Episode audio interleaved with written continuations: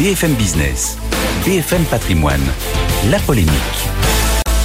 Bonjour Nicolas Dose. Bonjour. Euh, le livret A rapportera plus à partir de début février. Combien? On sera au moins à 3%. Alors après, c'est un choix politique à la fin. Normalement, c'est un calcul. Le calcul de la Banque de France nous mettra à 3%. Je pense que ça fait 20 ans qu'on dit que c'est un Voilà, calcul. voilà, voilà. Non, mais ce qui est marrant, c'est qu'il y a une petite subtilité dans cette histoire. Si le gouverneur dit à Bercy, c'est, Bercy doit euh, appliquer la formule.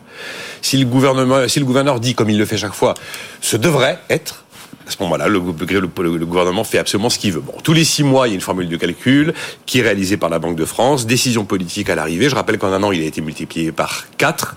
Mais évidemment, on est quand même très nettement en dessous de l'inflation, puisque l'inflation constatée en 2022, elle est de 5,9%.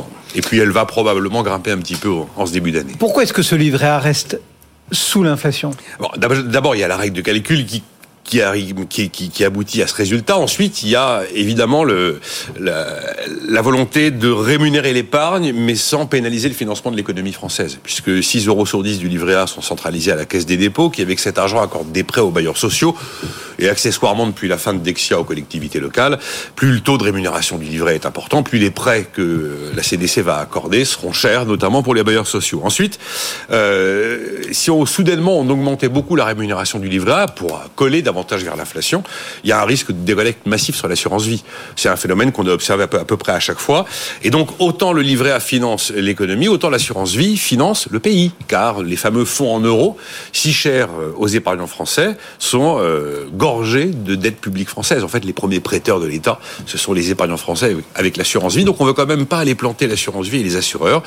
Et puis, il y a un dernier élément, c'est que, objectivement, aujourd'hui, le souhait du gouvernement serait plutôt de désinciter à l'épargne et pas d'inciter à l'épargne pour avoir plus de consommation, plus de croissance. Si vous euh, dopez la rémunération de l'épargne, vous incitez à l'épargne. On a en tout cas remarqué qu'à chaque fois qu'il y a un mouvement de hausse de taux sur l'épargne réglementée, livret A, LDDS, même le livret d'épargne populaire, il y a effectivement un, un, mouvement de collecte assez massif dans les deux trois mois qui suivent. Aujourd'hui, les deux premiers, euh, A et LDDS, euh, sont à pile 500 milliards d'euros.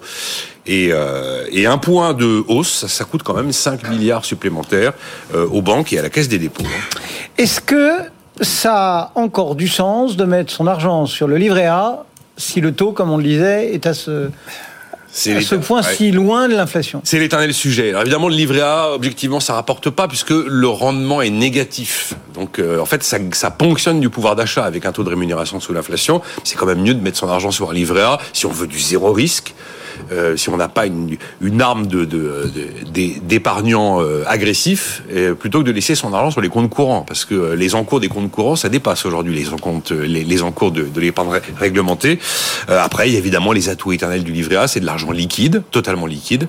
objectivement, zéro risque, parce qu'il y, y, y, a évidemment une, une, garantie totalement implicite de l'État français, et puis ça reste quand même de l'épargne totalement défiscalisée. Après, on a la possibilité, si on est éligible, d'avoir une nette, une rémunération net, nettement meilleure en allant vers le livret d'épargne populaire, puisque là, normalement, en février, on sera au-dessus des 6%.